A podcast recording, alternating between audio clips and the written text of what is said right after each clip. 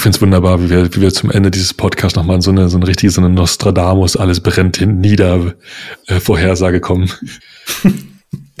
ja, schönes Schlusswort. Aber wird ein, wird ein super Jahr, wird ein super Jahr.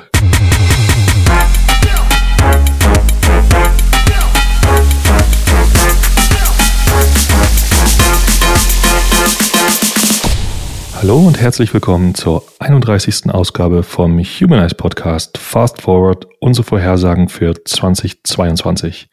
Mein Name ist Andreas Wolf und bei mir sind André Neubauer, CTO bei Smava und Sebastian Heidemeyer zu Erben, Director Technology bei den Tonys. Bevor wir loslegen, noch einmal der Hinweis auf unsere E-Mail-Adresse podcast.hmze.io und unseren Twitter-Account hmze podcast. Wie war die Pizza? Gut. Ah, lecker. Ah, ich hatte schon vorhin schon gesprochen, äh, gegessen. Ähm, Wie war die, ich habe das vorhin Pizzen das, gegessen. Nee, nee, äh, Pizza, wir haben Pizza selbst gemacht. Oder ich habe schnell Pizza selbst gemacht und hatte jetzt einmal bloß den Rest noch gegessen. Ich habe einfach gedacht, ich höre hör euch mal zu. Ich habe ich habe da echt, also ich bin wahrscheinlich auch dieses, ich bin, bin noch nicht ganz, aber diesem FOMO-Thema erlegen. Diesem NFT-FOMO-Thema? Oder nicht erlegen, aber also ich bin da jetzt nicht ewig weit weg von. Hast du dir eingekauft?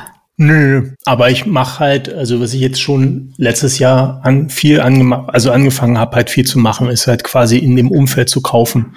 Also sowohl äh, quasi, ähm, also quasi Ether als auch Companies, die in dem Umfeld tätig sind und so. Ich vers aber es ist halt echt pff, schwer. Also, weiß ich nicht. Es ist halt, äh, also, ist, hm? Wenn du so, wenn du so, wenn du eine Reihe NFTs kaufen willst, sag Bescheid. Weil? Ich kriege die von dir.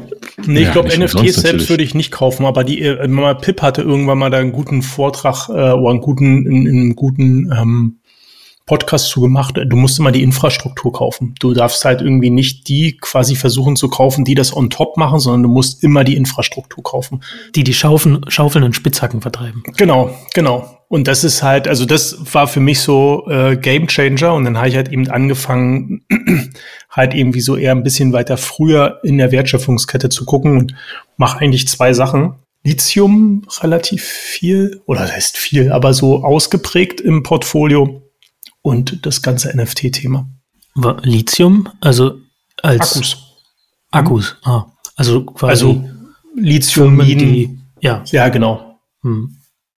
Lithium. Und das ist, ah, da gibt's nicht so richtig Infrastruktur, muss man sagen. Ähm, aber es gibt halt Unternehmen, die relativ ähm, quasi, die immer davon profitieren, sagen wir es mal so rum, das ist ja eigentlich die Quintessenz daraus.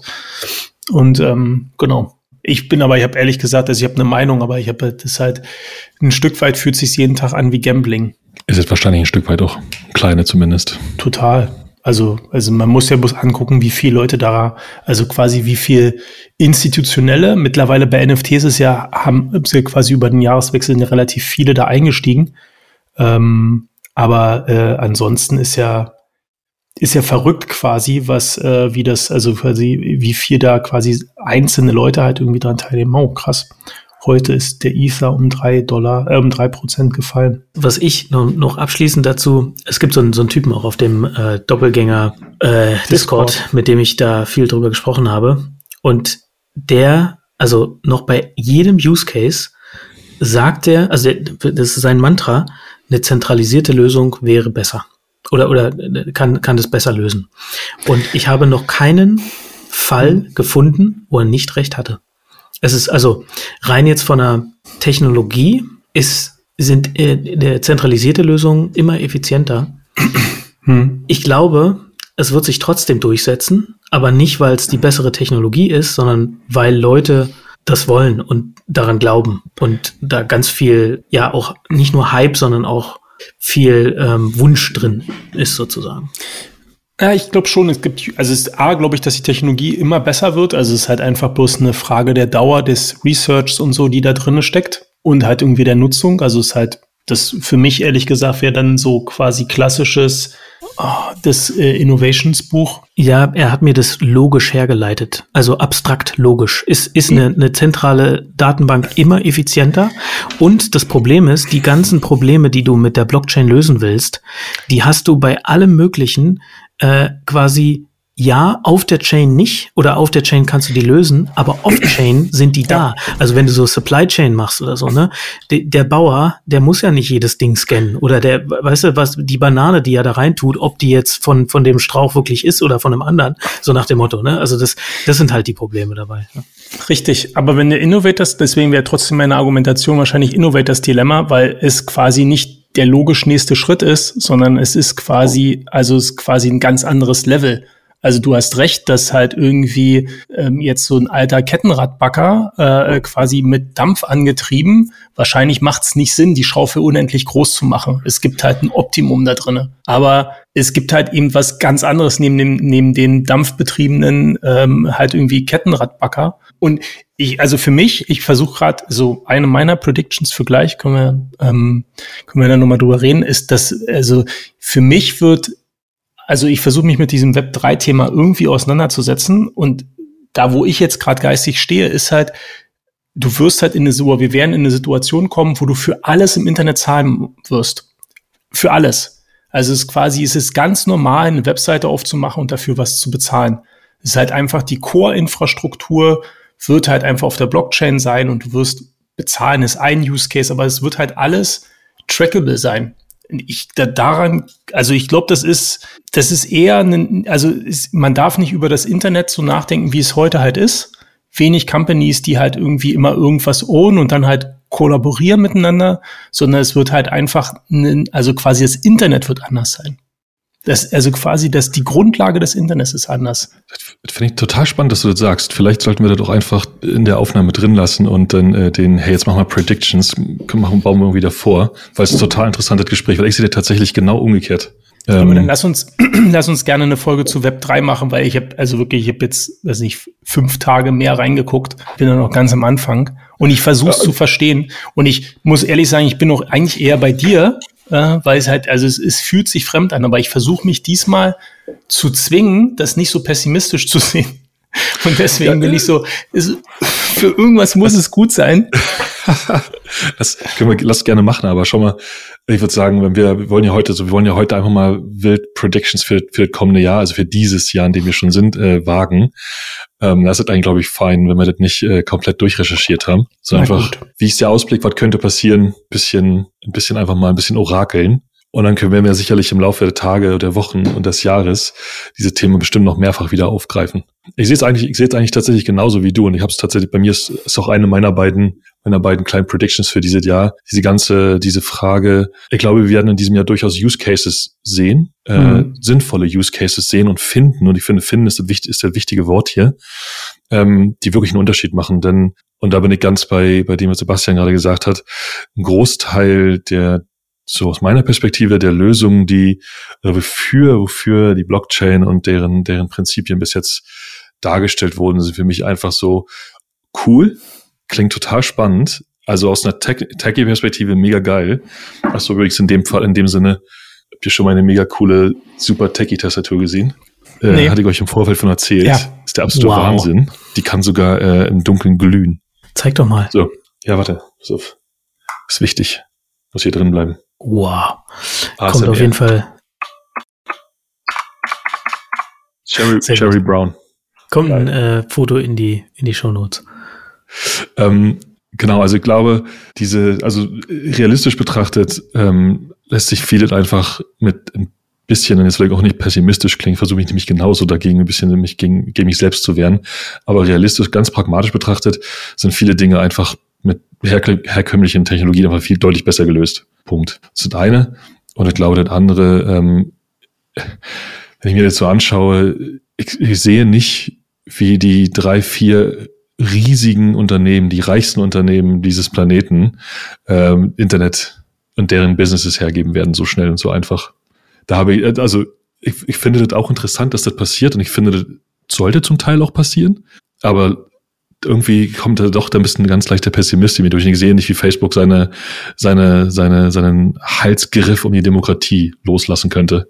Ähm, war so das schon die erste sagen. Prediction eigentlich von dir? Jetzt? Nee, die erste Prediction ist tatsächlich eigentlich, dass ich denke, ich gehe davon aus, dass wir äh, ähm, Use Cases finden werden und äh, auf der Blockchain, mhm. die pra wirklich praktische Software, praktische Produkte anbietet.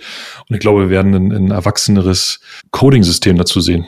Und ich habe mich da ein bisschen reingewühlt, äh, Rust und Solana und muss sagen, ja, so langsam fühlt es sich an, als wenn man, also nicht, also die, die Entwicklung drumherum äh, scheint irgendwo, sagen wir mal, bei den so ein Stück weit hinter den, ich kenne die, kenn die Kurve jetzt nicht genau, wie jede einzelne Phase beschrieben ist, aber so ein Stück weit hinter den Early Adoptern kommen wir so langsam an.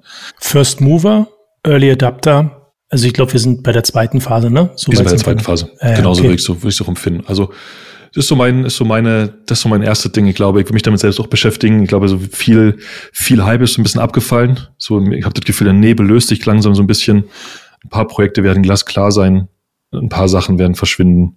Ähm, so mein Ruf für dieses Jahr. Ich muss noch, Sebastian, egal wie du es zusammenschneidest, ich muss noch kurz was dazu sagen, dass die großen Firmen das nicht, das Internet nicht aus der Hand geben werden. Ist, ich glaube, und da gibt es echt viele Beispiele. Halt, wir, wir können uns halt einfach nicht vorstellen, quasi was passieren muss, damit solche Unternehmen verschwinden. Aber sie verschwinden einfach, weil es gute Strategien gibt, weil es gute technologische Weiterentwicklung gibt. Es gibt Nokia, die nicht mehr existieren, also nicht mehr im Consumer-Markt. Ähm, es gibt gerade äh, einen Facebook, was halt massiv unter Druck gerät, weil halt irgendwie das ganze Thema Tracking, Cookies und so halt irgendwie von, von ähm, einem Apple und von einem Google massiv gespielt wird, die halt einfach den Endkunden zu äh, Zugang halt haben und glaube, das ist es. Ja, das ist halt am Ende ein Game um das um den Endkundenzugang ähm, oder halt um um die letzte Meile, was es halt auch immer ist. Ähm, und darüber kann man halt Strategien halt irgendwie spielen. Und dann macht's erstmal, ist es nicht so wichtig, quasi wie groß du bist, sondern quasi welche Position du einnimmst. Ich glaube nicht, dass das jetzt in 2022 passieren wird, aber in 2023, 2024, 2025, es wird irgendwas passieren, was vielleicht auch zu Dezentralisierung im Internet wieder führen wird. Und wenn es Regulierung ist, ähm, ich kann mir das schon sehr gut vorstellen. Aber ist sicherlich jetzt nicht in Reinform. Ähm, das sehen wir ja auch. Technologien ist, ist fast nie in Reinform. Es, es gibt nicht das Beste. Also Hersteller bauen mit Absicht nicht das beste Produkt, ähm, weil sie halt einfach auch da wieder wirtschaftlich denken. Die Diskussion hatten wir vorhin schon. Ähm, aber also meine Prediction wäre sehr, sehr klar Web 3. Also ähm, da wird, das wird das Trendthema für 2022. Also technologisch wird sich viele, wenn sich viele Unternehmen überlegen, was man äh, quasi in dem Zusammenhang machen kann. Das wird das ganze Thema ähm, Blockchain oder halt irgendwie äh, Smart Contracts halt irgendwie massiv fördern. Es wird deutlich erwachsener, also da bin ich komplett bei dir. Ähm, nicht nur quasi was die Use Cases angeht, sondern halt auch das Environment, um das halt irgendwie zu bauen. Und äh, dann gucken wir mal. Also ich glaube, es gibt genug Geld und genug gute Ideen, also und genug Leute. Ähm, und mal gucken, wer den Killer baut für die Großen. Und vielleicht sind es auch die Großen, die sich einfach weiterentwickeln. Vielleicht einer von uns dreien. Ja, vielleicht aber ich, nicht. Das, das, ist jetzt aber auch so typisch deutsch gewesen. Vielleicht auch nicht. vielleicht, nee, nicht. Ähm, ich glaube, wir haben alle anderes zu tun. Und ich, äh, also, ich kann mich ja jetzt mal outen. Bitcoins für einen gewissen Geldbetrag äh, habe ich zum ersten Mal in 2016 äh, gekauft und habe mich seitdem tatsächlich auch relativ, sagen wir mal, ja, nicht kontinuierlich, aber doch durch, durchaus immer wieder mit dem Thema auseinandergesetzt. Und alles, was ihr sagt, würde ich, dem stimme ich absolut zu. Und ich, ich würde sogar sagen, dass das auch über die letzten Jahre passiert ist. Also für mich ist ähm, bei Bitcoin ganz klar ein Use Case jetzt ersichtlich, ne? Dieser Store of Value. Der ist, das ist das, was Bitcoin gerade so treibt und was auch viele ähm, viele, ja, sagen wir mal, von den Milliardären in den USA getrieben hat, jetzt Bitcoin äh, zu kaufen im letzten Jahr, eben als äh, Store of Value wegen der äh, Inflation, die jetzt tatsächlich ja auch kommt. Ähm, dann ist, äh, sind NFTs, finde ich, ein toller Use Case für die Blockchain. Also ein sehr ähnlicher Use Case, ne, aber äh, durchaus ein toller Use Case.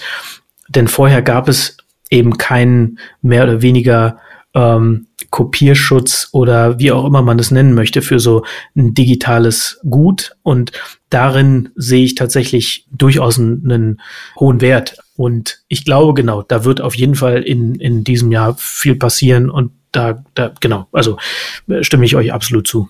Da, darf ich noch einen Punkt hinzufügen, der mir gerade einfiel, als ich dir ähm, zuhörte, den, den wir noch nicht, ähm, den wir in dem Zusammenhang nicht vergessen dürfen zu nennen, weil der gehört nämlich tatsächlich auch zu meiner Prediction noch dazu, den habe ich aber vergessen, ähm, wie ich gerade schon zehnte Mal gesagt habe.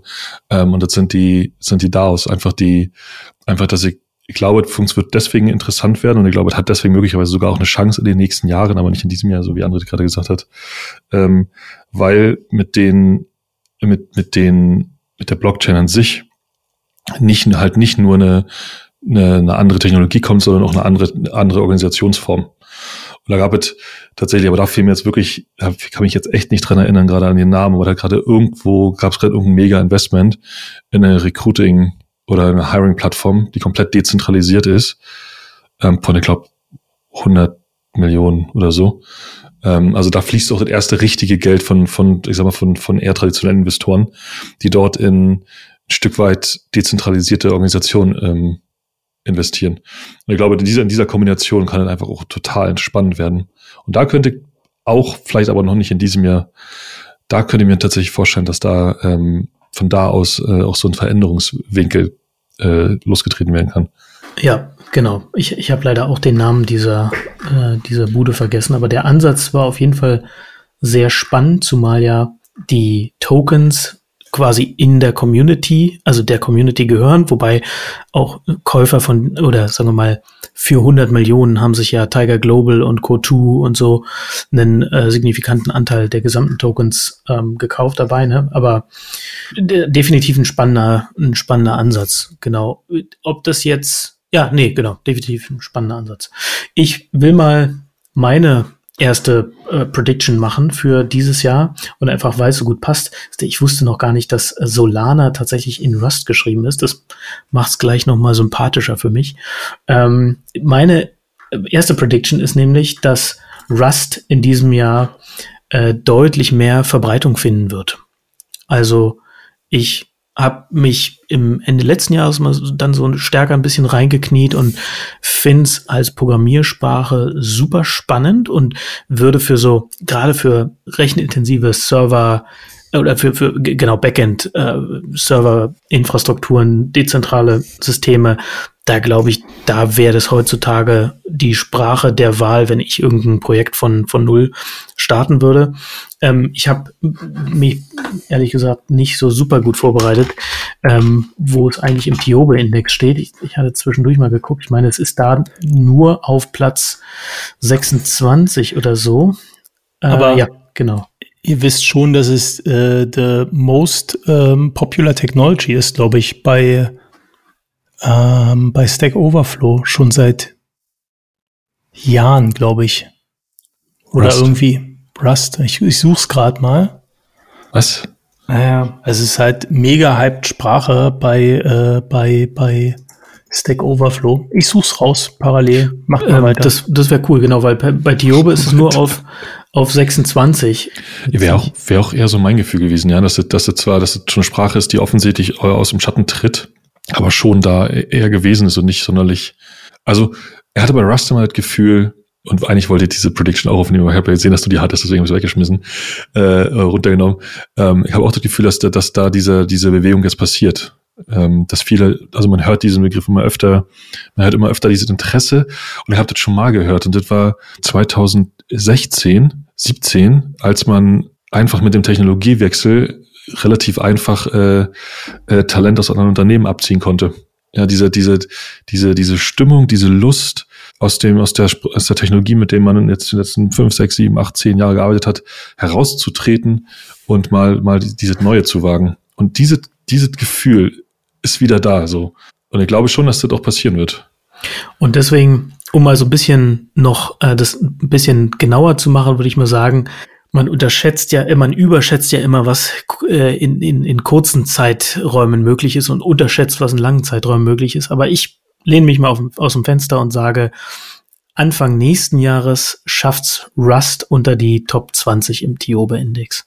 Können wir das dann gerne cool, überprüfen. Ähm, weil ähm, das äh, quasi endlich was Messbares ist. Genau. Du meinst mess messbar im Sinne von, da können wir uns selbst ähm, dann selbst nochmal zuhören in einem Jahr von, von hier. Genau, in einem Jahr ähm, quasi irgendwie einen Reminder ähm, halt irgendwie setzen. Und ich habe mittlerweile auch den Blogartikel gefunden. Packen wir in die Notes natürlich. Ähm, Stack Overflow Blog und äh, bloß der erste Satz, ähm, the 2020 Developer Survey results are in, and once again Rust is the number one most loved language among the 65,000 programmers, programmers who participate. Rust has taken the number one spot since 2016. Wow, das war mir nicht bewusst. Interessant. Ja. Kann aber auch einfach nur bedeuten, dass Rust eine relativ komplizierte Sprache ist und die Leute besonders gerne auf Stack Overflow abhängen. auch nicht schlecht. Ja. Nee, ich finde, ich, ich, muss, muss sagen, ein weiteres Phänomen finde ich auch noch spannend. Äh, funktionale Sprachen gibt's ja auch schon lange, ne? Aber ich habe mich da auch noch ein bisschen reingewurschtelt und das ist auch noch ein äh, anderes spannendes Thema, aber ich glaube, das ist noch ein bisschen weiter weg davon, äh, groß durchzustarten. Aber Rust ist, glaube ich, eine sehr, sehr coole Language und ich, da sehe ich auch mehr Momentum tatsächlich. Ja. Ich dachte, ich dachte, funktional war vor vier Jahren oder so. Ähm, ja, das, das, ja, genau. Also äh, da gab's ja mit Scala, Closure, äh, mhm. so ein Hype, ne, dann Elixir und so. Und ich habe das Gefühl, da gibt's jetzt noch mal so ein anderes Momentum. Also auch für Frontend gibt's jetzt da Frameworks, äh, die voll funktional sind. Und ähm, genau, aber das ist mir, also ist noch nicht, noch nicht reif genug, glaube ich. Interessant, spannend, ja. Ja, Andreas, willst du weitermachen mit deiner zweiten Prediction? Ja, voll gerne. Ähm, da lehne ich mich nämlich mal richtig weit aus dem Fenster. Habt ihr vielleicht schon mitbekommen, dass ich so ein bisschen, ich bin ja so ein bisschen metaversumskritisch unterwegs dieser Tage. Also, wo wir gerade bei Pessimismus waren. Die aber gar nicht, gar nicht pessimistisch betrachtet. Ich habe einfach nur eine ganz andere Sicht darauf. Ich glaube, dass in 2022 wir in die äh, AR, VR-Welt durchstarten werden. Und ich glaube, es wird deswegen passieren, weil ich ähm, davon ausgehe, dass Apple diesen Schritt machen wird und ähm, irgendeine Art von irgendeine Art von Device schaffen werden, mit der man in diese, mit der man diesen ersten Schritt gehen kann. Ich persönlich glaube nicht, dass es Facebooks Metaversum sein wird. Und da bin ich relativ überzeugt von, weil ich kann nicht genau sehen, wo der Mehrwert dort drin ist. Ähm, aber ich glaube, dass es Apple sein wird, die diese, die diese neue Welt definieren werden. Und ich denke, wenn man sich so umguckt, tun sie es schon eine ganze Weile.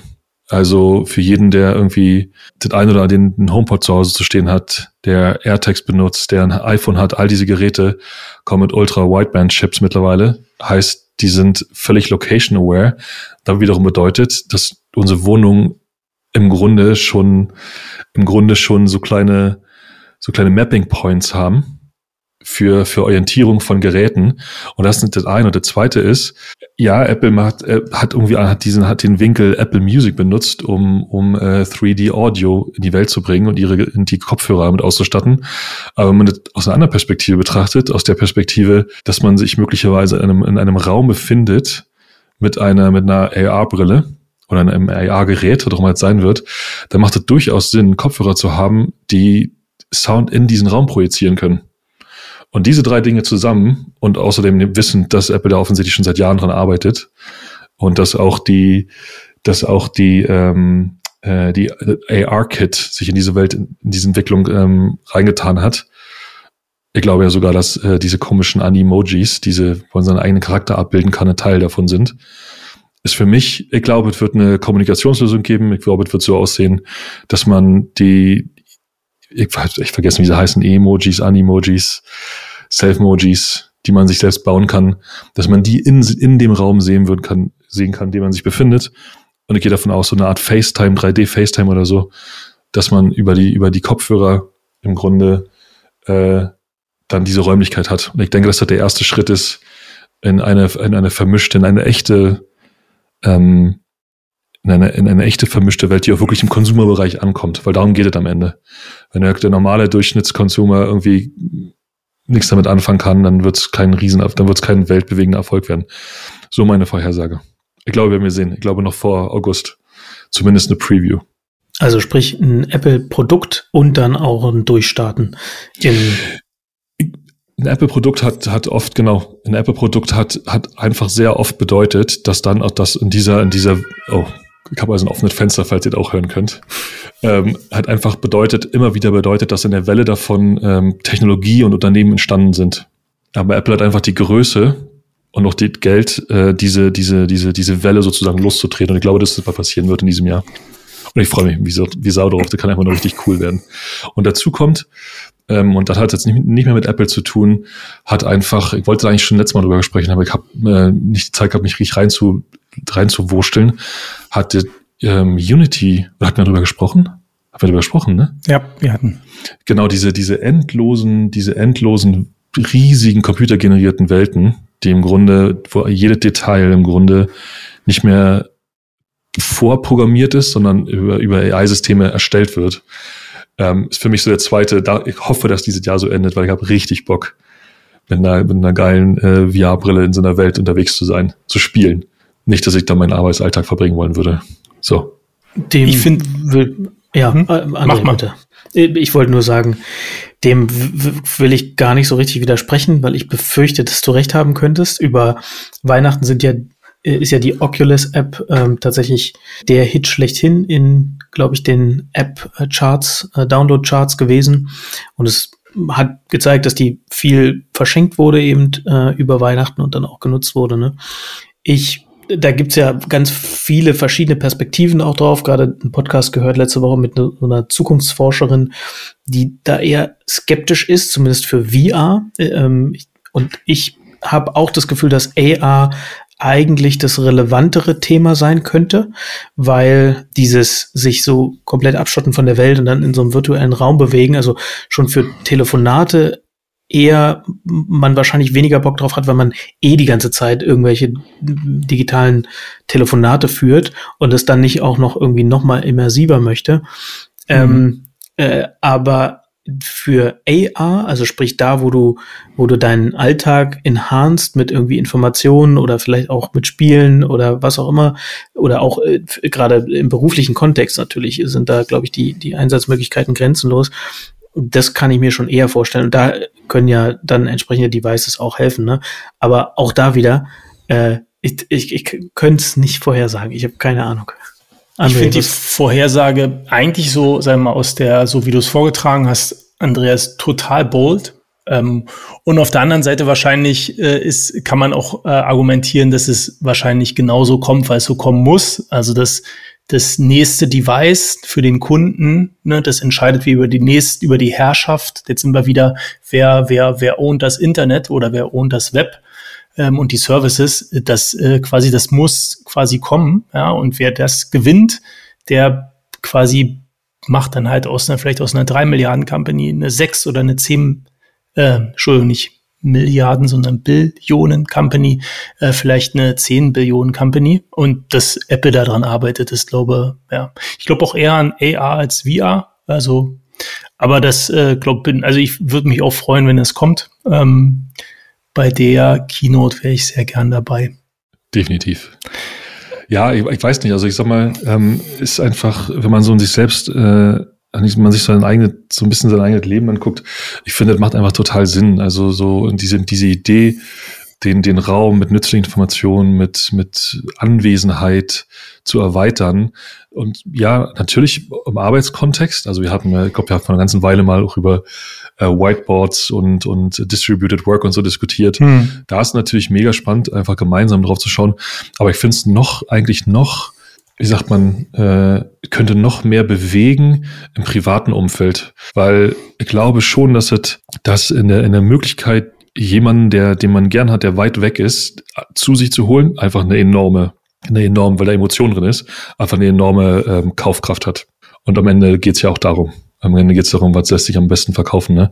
Beziehungsweise in, in dem Falle der, des, der, des, des äh, drei Billionen Unternehmens geht es ganz offensichtlich darum, neue, wie heißt es, Blue Oceans aufzumachen. Einfach um, weil wie, wie noch mehr verdienen, eigentlich nur darum, geht eigentlich nur, indem man irgendwas Riesiges aufmacht. Absolut. André, ähm, deine zweite Prediction?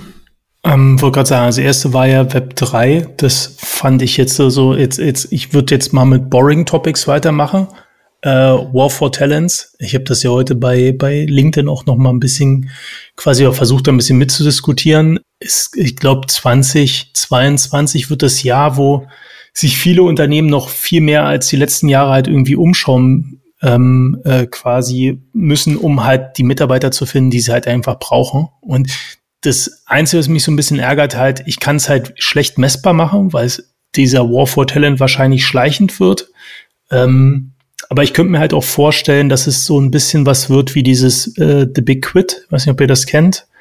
Ähm, also wo halt einfach äh, quasi in dem Markt halt so eine große, ähm, wie soll ich sagen, so eine große Aktion halt irgendwie stattfindet, dass es halt einfach äh, quasi marktändernd ist und zwar grundlegend ähm, äh, für, für immer.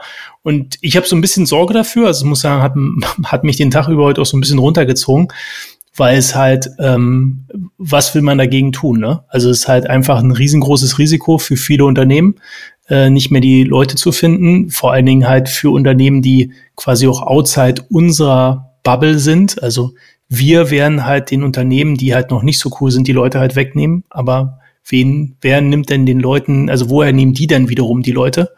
Ähm, und für viele Unternehmen ist die Digitalisierung nicht abgeschlossen, teilweise noch nicht mal begonnen.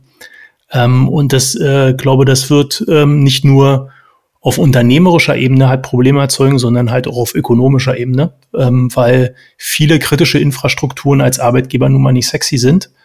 Ähm, ohne jetzt jetzt da Beispiele zu nennen, uns da halt irgendwie Leute zu vergrauen. Aber ähm, dieser War for Talent, das wird sich 2022 meiner Meinung nach nochmal richtig dramatisch zuspitzen. Ja, das ist ja auch meine eine meiner Predictions. Ne? Die war ein bisschen äh, also in eine ähnliche Richtung, ähm, in, in Teilen vielleicht nochmal äh, anders dargestellt. Und zwar ähm, ist ja meine Prediction, dass sich der War for Talent weiter globalisiert. Ne? Folge von Covid, irgendwie gar keine Frage. Ne? Das ähm, haben wir auch schon besprochen, dass wir auch ähm, inzwischen deutschlandweit oder teilweise auch darüber hinaus ähm, rekrutieren. Und das wird sich verstärken, ähm, auch in 2022. Ich erlebe das gerade jetzt auch, wo ich auf LinkedIn viele Jobwechsel sehe, wo Leute tatsächlich jetzt, also aus meinem Umfeld in Berlin wohnt, ähm, bei Firmen aus den Nordics oder auch aus den USA anfangen.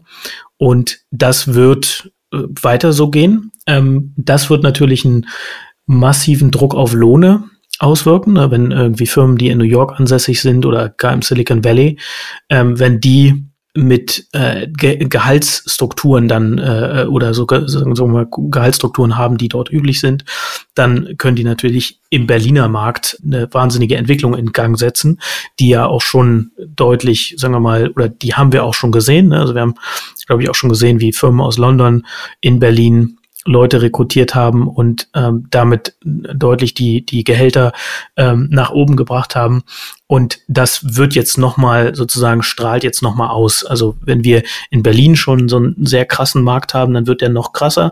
Und gleichzeitig äh, führt es aber auch dazu, dass Unternehmen, die bisher in eher weniger umkämpften lokaleren Märkten waren, dass die jetzt auch Mitarbeiter verlieren werden an ähm, den globalen äh, Talentmarkt, zumindest in, in äh, unserer Branche oder in, in der Wissensarbeit, sage ich mal. Und insofern meine Prediction wäre eben, dass insbesondere bei Softwareentwicklern die, die äh, Steigerungen der Gehälter weiter fortschreiten. Also sprich, es wird auf jeden Fall die, die Gehaltssteigerungen werden nicht langsamer werden. Ähm, da müsste man vielleicht nochmal gucken, André, ob wir eine gute Quelle dafür finden. Also man, man kann ja eigentlich einen beliebigen jährlich erscheinenden äh, Gehaltsreport nehmen und, und da irgendwie einen Durchschnitt ansetzen und dann mal gucken, dass man das Wachstum von 2020 auf 21 mit dem von 21 auf 22 vergleicht oder so. Ne? Das wäre für unsere beiden Predictions, glaube ich, eine Möglichkeit, ja. das zu messen. Und eine weitere Folge, die ich auch ähm, vermehrt wahrnehme tatsächlich, also unter anderem über, ich bin ja auch, äh, mache ja auch Mentorings bei Mentoring Club und ähm, habe dort schon mehrfach tatsächlich ähm, Mütter gehabt, die in Coding Camps äh, ja Softwareentwickler äh, gelernt haben sozusagen, oder Softwareentwicklung gelernt haben und dann in den äh, Jobmarkt äh, reingekommen sind. Super cool und super beeindruckend. Und das ähm, erhöht natürlich nochmal den Druck auf andere Branchen. Also Prediction ist sozusagen, dass auch in, und das sehen wir ja auch äh, jetzt schon, ne, dass, dass die, die äh, Blue-Collar-Workers äh, sozusagen aus dem äh, Arbeitsmarkt verschwinden oder höhere Ansprüche haben. Ge die Gehälter müssen da auch steigen, Restaurants machen zu, weil sie einfach keine Mitarbeiter mehr finden.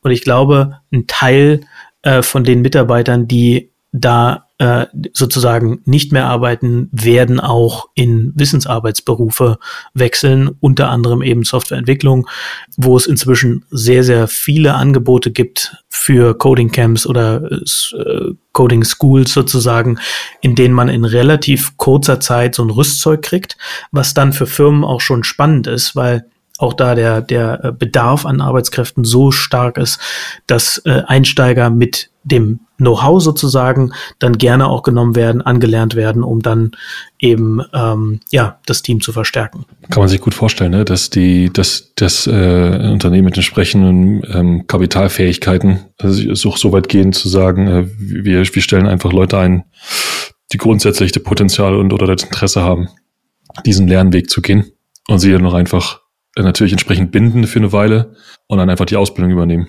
Ich glaube, in dem, in dem Falle, da spielen noch eine ganze, da spielen noch ein paar interessante ähm, Perspektiven mit rein. Ich glaube, zum einen, André hat von Digitalisierung gesagt, Unternehmen, die noch nicht mal angefangen haben, äh, stimme ich dir voll zu. Es gibt einfach so viele Unternehmen, die noch nicht mal angefangen haben.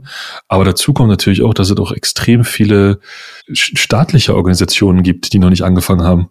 Und wenn diese ganze, wenn man, und wenn der äh, Mut zum Aufbruch, nee, Fortschritt zum Mut, ich weiß nicht genau, wie die Tagline von der neuen Regierung ist, ähm, wenn der doch noch halbwegs funktionieren soll, dann werden diese, dann werden dort auch viele, viele äh, Talente benötigt werden. Ich glaube, das ist das eine. Und die zweite Perspektive, über man immer wieder in, in verschiedenen Gesprächen auffällt, gleichzeitig ähm, sind viele Unternehmen auch sehr langsam dran, sich anzupassen. Also der, der, ganz der absolute Klassiker ist nach wie vor, und ich finde es krass, dass man nach wie vor noch hört, aber ist halt so, dieser, meine Leute wollen halt nicht, nicht nur irgendwie jeden siebten Sonntag im Jahr mal von zu Hause arbeiten dürfen, sondern wollen halt einfach diesen, diesen, diesen Distributed Work Ansatz haben. Und es gibt ja, es gibt einfach viele Unternehmen, die dort ihre Leute verlieren. Und, und da wartet man, und da steht uns auch noch die, die große, äh, äh, irgendwann ist die Pandemie vorbei und die Leute haben, äh, viele Leute haben, brauchen diese Sicherheit nicht mehr und können sich jetzt bewegen, Welle vor. Ne? Also da wird noch einige passieren, ich sehe total. Äh, War for Talent, definitiv so eine, das wird noch witzig. Aber das ist eine einfache Prediction, ne? Nichtsdestotrotz ist es eine Prediction, aber die ist eigentlich, äh, lässt sich relativ gut linear vorzeichnen. Total. Äh, ja. ja. aber sie, ich, ich glaube halt, und du hast, äh, ich habe zumindest äh, zwischen den Zeilen gehört, ich glaube, das ist definitiv eine Prediction oder eine, eine Kurve, die zunimmt. Also der Druck wird nicht weniger, der nimmt zu.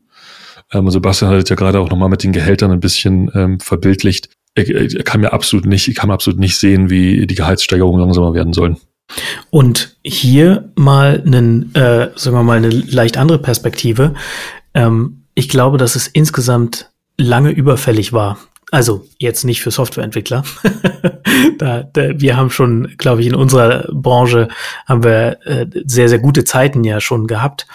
Aber insbesondere für die Blue-Collar-Workers, ähm, da gab es ja sehr lange, glaube ich, also in den USA, aber auch in Deutschland eine relativ geringe Gehaltsentwicklung, ähm, wo der, die Diskrepanz tatsächlich auch deutlich größer geworden ist zwischen Wissensarbeitern und ähm, und eben denjenigen, die in, äh, in äh, ja, Angestelltenverhältnissen waren, die eben nicht so hoch bezahlt waren. Und das dreht sich jetzt und das treibt halt einige Businesses aus dem Business sozusagen, was vielleicht aber auch okay ist. Vielleicht sollten Businesses, die Leuten nicht äh, ein faires Gehalt zahlen, auch einfach nicht existieren. Ne? Und, und es sorgt eben dafür, dass Jahrzehnte quasi der geringeren äh, Gehaltsentwicklung, wenn man das mit der Inflationsrate vergleicht, äh, wahrscheinlich eher Richtung Null äh, seit den irgendwie 90ern oder so.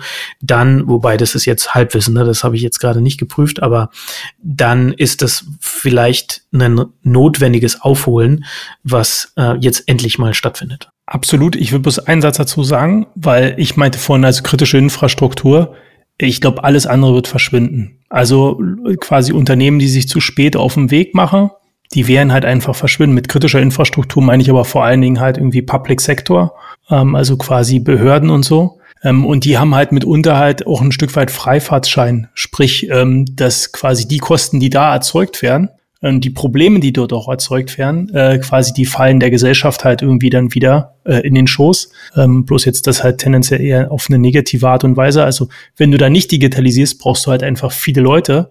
Das ist viel boring work, sprich es muss halt sehr, sehr gut bezahlt oder es muss halt sehr gut bezahlt sein. Ähm, und wenn du es digitalisieren wirst, dann brauchst du halt die Besten der Besten. Ähm, also eigentlich ist da schon abzusehen, dass das halt ein sehr, sehr teurer Spaß wird. Ähm, jetzt mal zumindestens in, in, in Deutschland, das halt auf ein akzeptables Level halt irgendwie zu heben.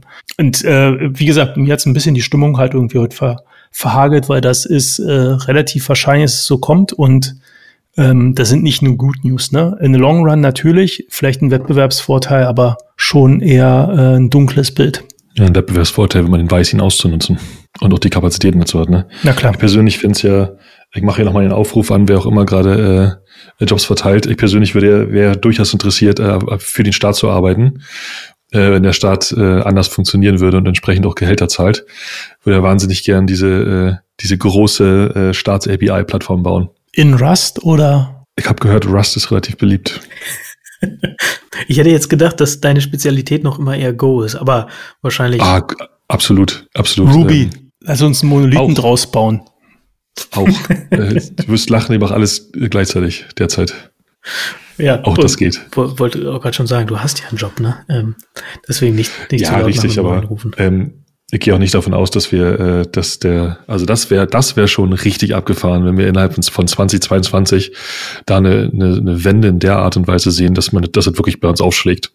Also wir haben jetzt schon öfter darüber gesprochen, über äh, die ganzen, die ganzen Hierarchien im Staatsapparat, äh, wie Entscheidungen getroffen werden. Ich, ich, ich kann mir nicht vorstellen, dass sich das so schnell wendet. Und wenn er das doch tun sollte, dann sollten wir uns vielleicht alle dafür interessieren. Amen. Für Papa Scholz zu arbeiten. Noch irgendwelche Predictions? Ja, ich habe noch eine finale Prediction. Aber erst noch ein großes Fragezeichen. Es äh, wird, wird 2022 das Ende von LinkedIn sein? Nein. Hm. Vermutlich nicht, aber ich würde mir wünschen. Es wird aber mehr und mehr quasi bloß noch äh, quasi I like, dass diese und diese Person halt einen neuen Job hat ähm, und wenig Diskussion stattfindet. Ist, ich, für mich ist immer eine, eine, ein guter, ein guter Indikator dafür, wenn ein Unternehmen dafür Werbung machen muss, was es denn denkt, wofür sein Produkt halt da ist. Und LinkedIn hat relativ stark über die Feiertage Werbung gemacht, weiß nicht, ob, ob ihr es auch gesehen habt, dass man quasi auf LinkedIn Diskussionen antreten, äh, lostreten kann und halt quasi die Gesellschaft verändern kann. So ein bisschen so hochtrabend war es. Da habe ich so gedacht, krass, wenn, wenn ein Unternehmen halt sein Produkt so derartig erklären muss, dann ist halt meistens irgendwas falsch, dann funktioniert halt irgendwas nicht. Ähm, aber es wird nicht innerhalb eines Jahres passieren. Die Frage ist halt bloß ähnlich wie bei Facebook, was ist die Alternative? Xing. Web 3 verteilt, sonst irgendwas. Web 3, Web 3. Dezentralisiertes ja, LinkedIn. Dieses, dieses Freelancer-Network, was da diese 100 Millionen bekommen hat, ne? Ich glaube, das war, das war nicht Freelancer-Network. Ich glaube, das war wirklich ein, äh, wir, wir, wir schieben uns gegenseitig Jobs zu. Nee, war, naja, ich weiß nicht. Halbwissen. Ja. Passt. Andrea, willst du mit deiner dritten Prediction? Nö, okay. Ähm, ja, die dritte ist jetzt, fällt jetzt dagegen fast ein bisschen langweiliger aus und die kann, kann ich jetzt auch gar nicht so gut messbar machen. Aber ich bin gespannt auf Copilot. Also ich glaube, da ähm, ist noch gar nicht richtig offen. Ne? Es ist immer noch nur Beta, glaube ich. Ne? Ähm, also ich, meine mhm. Prediction ist, Copilot wird veröffentlicht. das ist eine sehr bolde Prediction. Genau. Sichere Wette, ey. genau. Nee, aber ich, äh, ich glaube, dass und ein Copilot, äh, glaube ich, eher so stellvertretend ist für auch andere, ähm, ich sag mal, andere Tools, die die Programmierung oder Programmierarbeit oder gerade so dieses Boilerplate-Gedöns, äh, was man eben dann doch oft zu tun hat, ähm, erleichtern und dadurch nochmal auch ein wahnsinnigen Effizienzschub äh, geben werden, was dann wiederum vielleicht bedeutet, dass man weniger Entwickler braucht und dann diese Gehaltssteigerung so ein bisschen wieder ausgleicht. Shit, ich ich habe gehört, ich habe gehört, es gibt auch so eine No-Code-Plattform, wo man endlich, äh, wo man endlich Sachen machen kann ohne Entwickler. ja. Vielleicht wird das ja von der Bundesregierung eingekauft, weil das halt irgendwie dann schneller zur Digitalisierung führt. Copilot? Nee, äh, No-Code-Plattform. Genau, das, damit kann man ja PDFs auch wunderbar ausfüllen ähm, und auslesen, habe ich gehört. Ähm, aber ich mache mal mit meiner Prediction weiter, meiner letzten, weil das ganz gut dazu passt. Also eher so ein Tech-Ding. Ich hätte es ähm, ja schon jetzt quasi eher in der Rewind-Folge äh, schon gesagt. Also ich glaube, ähm, wir werden halt zehn große Data Breaches ähm, in 2022 sehen auf Basis von Log4j.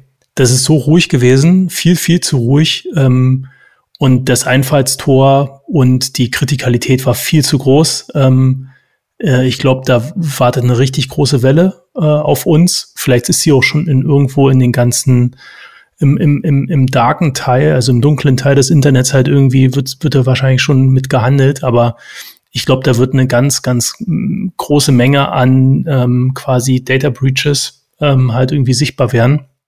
Und es wird äh, ein Riesenproblem und halt vor allem die Diskussion ähm, quasi wie sicher Open Source und wie man diese Modelle halt irgendwie auch ähm, quasi trotzdem nutzbar machen kann, halt irgendwie lostreten. Finde ich sehr gut. Darf ich noch ganz kurz, ähm, ich habe noch eine Sache zu, aber ich möchte da ganz kurz einmal zum, zum Copilot für eine Sekunde springen. Du hast jetzt, äh, Sebastian, hast du gerade so ein bisschen als, ja, so, so Mini-Sache zur Seite gelegt. Ehrlich gesagt, ich fand, es war, Copilot war zumindest im, im, im Anwender-Tag so eine der spannendsten Sachen aus dem letzten Jahr. Und ich persönlich denke, dass es eine, dass es seit unabhängig von Programmiersprachen und Paradigmen seit vielen, vielen Jahren mal wieder so ein richtiger Sprung nach vorne ist. Und ja, ist immer noch, ist, ist immer noch nur eine Tech-Preview, also keine Ahnung, wie lange das echte Produkt dauern wird. Aber das ist schon jetzt echt gut. Ähm, und ich habe mittlerweile auch ein bisschen mehr noch rausgefunden. Äh, zumindest, zumindest Tests lassen sich so gut wie lassen sich so gut wie, also macht Copilot so gut wie keine Fehler.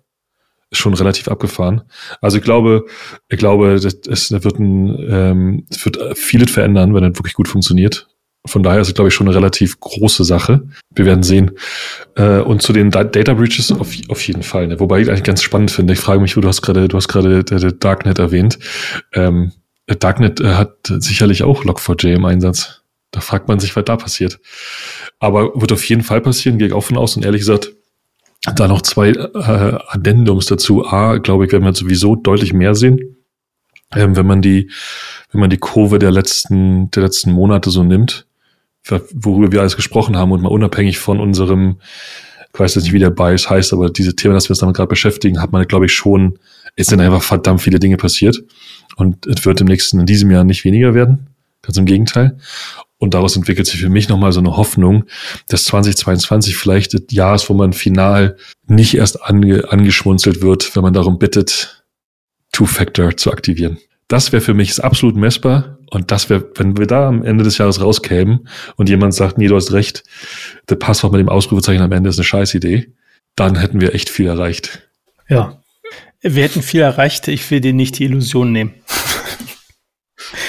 Brauchst du nicht. Ja, kann, aber kann also, alleine. tatsächlich, das sind auch zwei Sachen, die, äh, die ich ähm, jetzt gar nicht als Prediction so richtig bezeichnen würde, weil es einfach nur linear fortschreiben wäre, was ich auch im Kopf hatte vorher, dass also Cyber Security noch mal eins draufsetzt in diesem Jahr ähm, im Vergleich zum letzten Jahr, wo wir ja schon einige Dinge gesehen haben und das andere oder das, das Ausnutzen eben von Sicherheitslücken und äh, auch das Bekanntwerden von Sicherheitslücken und das andere ist, dass wir so, sagen wir mal, Domino-Internet-Outages sehen werden. Nochmal mehr als im letzten Jahr. Und, sagen wir mal, um dem noch so, einen, so einen leichten äh, Schuss zu geben, äh, DNS-related. Also der Root Cause könnte nochmal mit DNS zu tun haben, sage ich mal von so richtig großen Problemen, die wir in diesem Jahr sehen. Aber das ist für mich keine Prediction, sondern eher linear fortgeschrieben sozusagen. Ich bleibe bei meinen drei von vorhin. Das war's mit der 31. Ausgabe vom Humanize Podcast. Bevor wir uns verabschieden, noch schnell der Hinweis auf unsere E-Mail-Adresse podcast.hmze.io und unseren Twitter-Account hmze Podcast. Wenn ihr mögt, hinterlasst uns gerne eine Bewertung in eurem Lieblings-Podcast-Player. Da freuen wir uns immer sehr drüber. Und wir hören uns bald wieder. Nächste Woche wahrscheinlich. Bis dahin. Bye bye.